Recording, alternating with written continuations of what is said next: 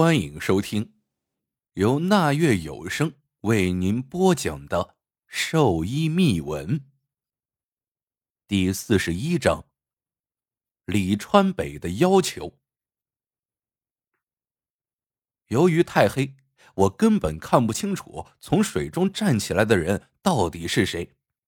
不过看着小四眼那副激动的模样，我也能够猜得到，此人正是小四眼的弟弟。可小四眼的弟弟不可能在这里。弟弟！小四眼声嘶力竭的吼着，同时还想挣开我的胳膊。可是这个时候的我怎么可能会放手？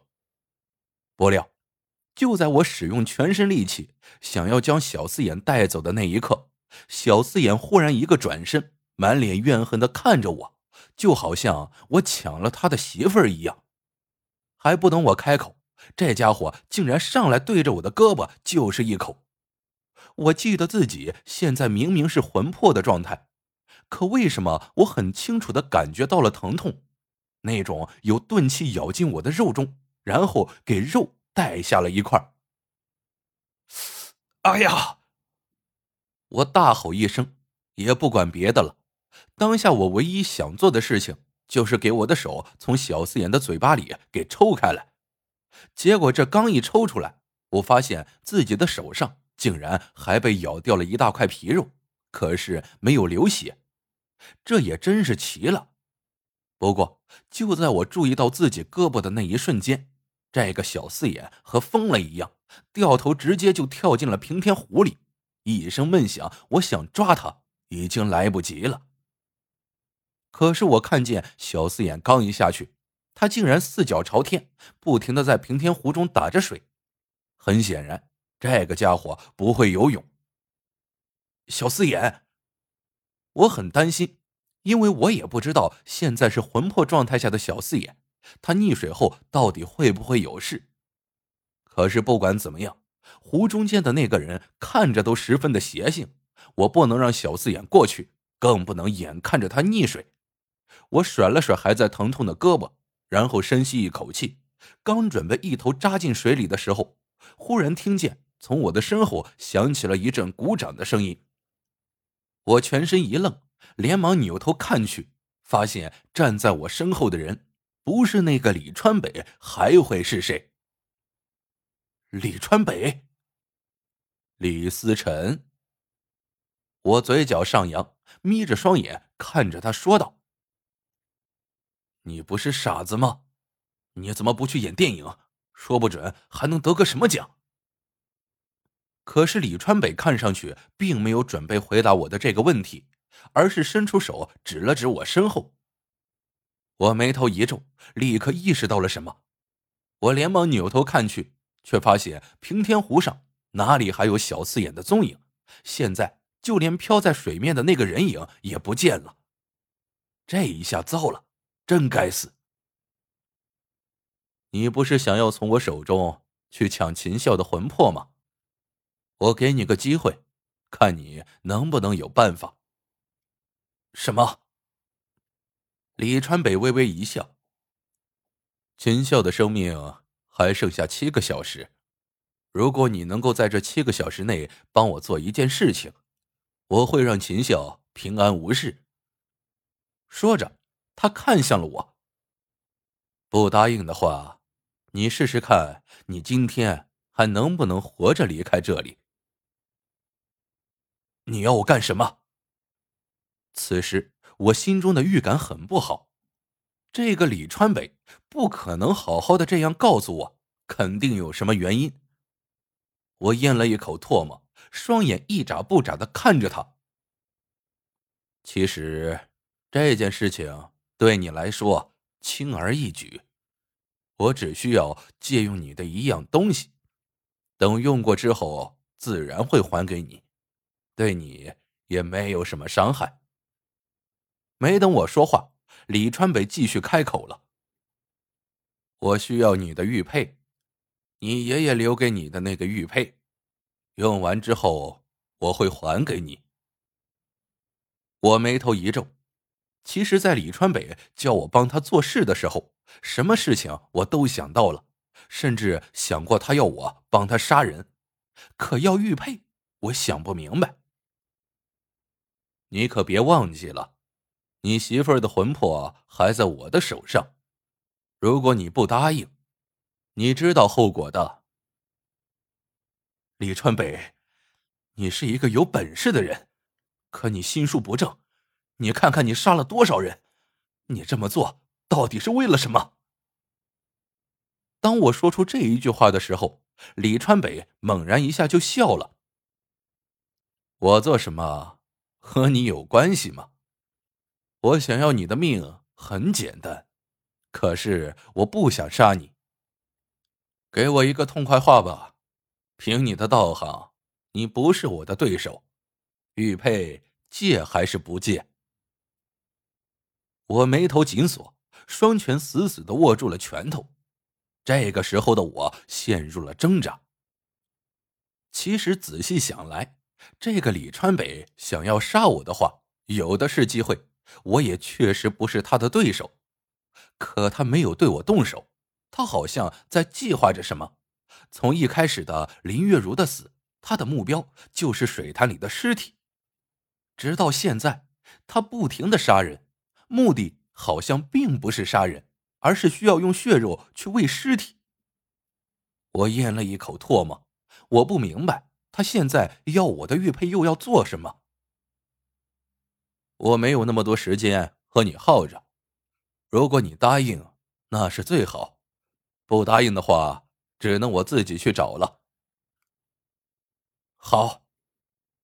此时我已经没有更好的办法，我只有七个小时的时间，七个小时。时间一到，小四眼只有死路一条。我答应你，但是我要的不仅仅是秦笑的魂魄，还有林月如。此时我真的已经没有什么更好的办法了。可是李川北并没有正面回答我这个问题，只是微微一笑。七个小时内带上玉佩，去殡仪馆找我。话音刚落。我只看见了他大手一挥，紧接着我的身后传来一阵很大的吸力。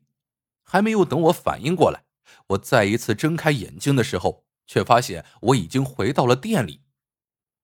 此时的我满头虚汗，可是我抬头一看，却发现一直躺在我面前的小四爷竟然不见了。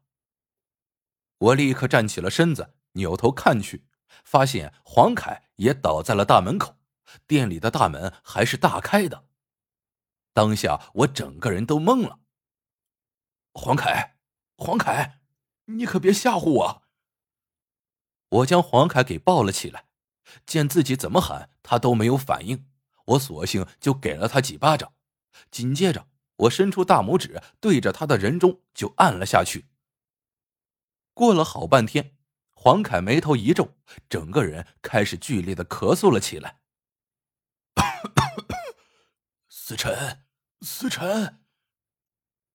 他一睁开眼睛就喊我的名字。我深吸一口气，直接开口问他这边出了什么事情。黄凯缓了好半天才反应过来，他告诉我，就在我一动不动之后，外面忽然传来了一阵敲门声。他听我的话，并没有开门，可是外面的人直接破门而入。我问那个人是谁？他说：“不是李川北，而是我们在停尸间里看见的那个人。进来之后，直接抢走了小四眼的肉身，还打晕了他。”我低头不语。然后黄凯就问我：“小四眼怎么样了？找没找到魂魄？”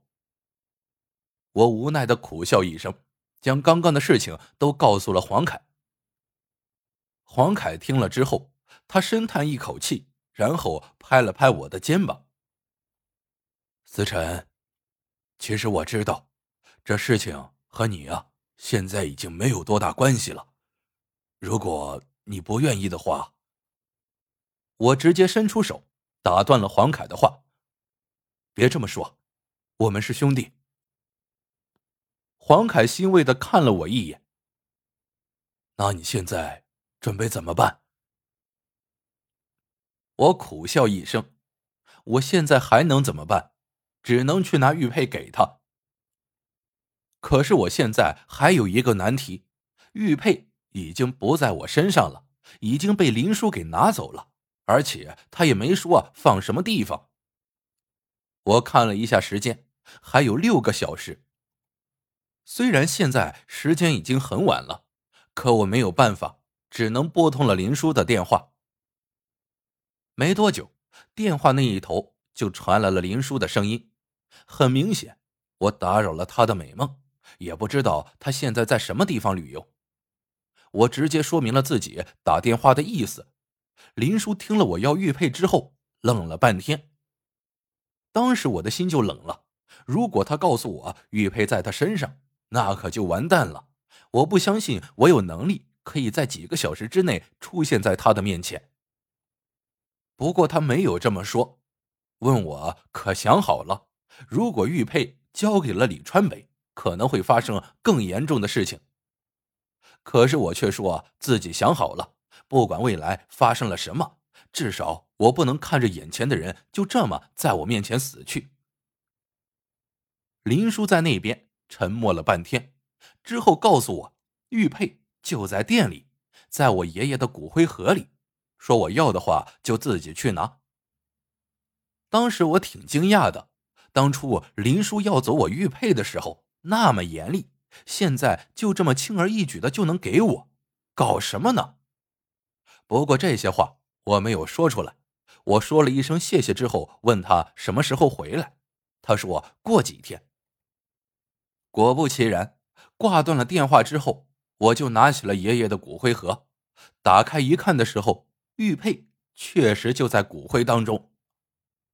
爷爷，对不起了。我也没有办法，我必须要拿着它去救人。拿出了玉佩，尽量将爷爷的骨灰抖进去，然后将玉佩直接挂在了胸口。还有几个小时，我并没有直接朝着殡仪馆出发，而是和黄凯坐在地上，一根一根的抽着香烟。我去安排人。黄凯灭掉了烟头，站起身，拍了拍屁股，就准备去警察局。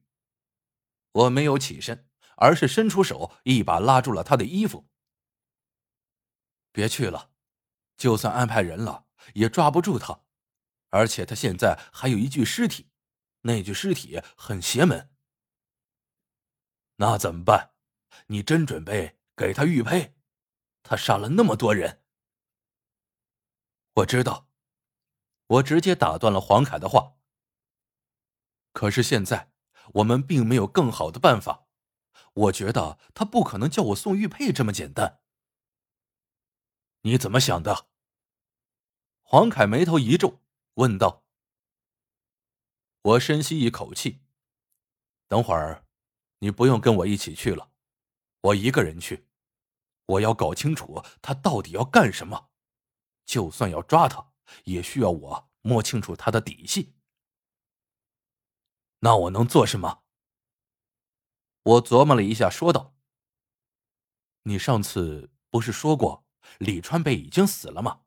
现在事情发展到这个地步，我需要知道李川北所有的事情，找出真相。你回去查资料，等我联系你。”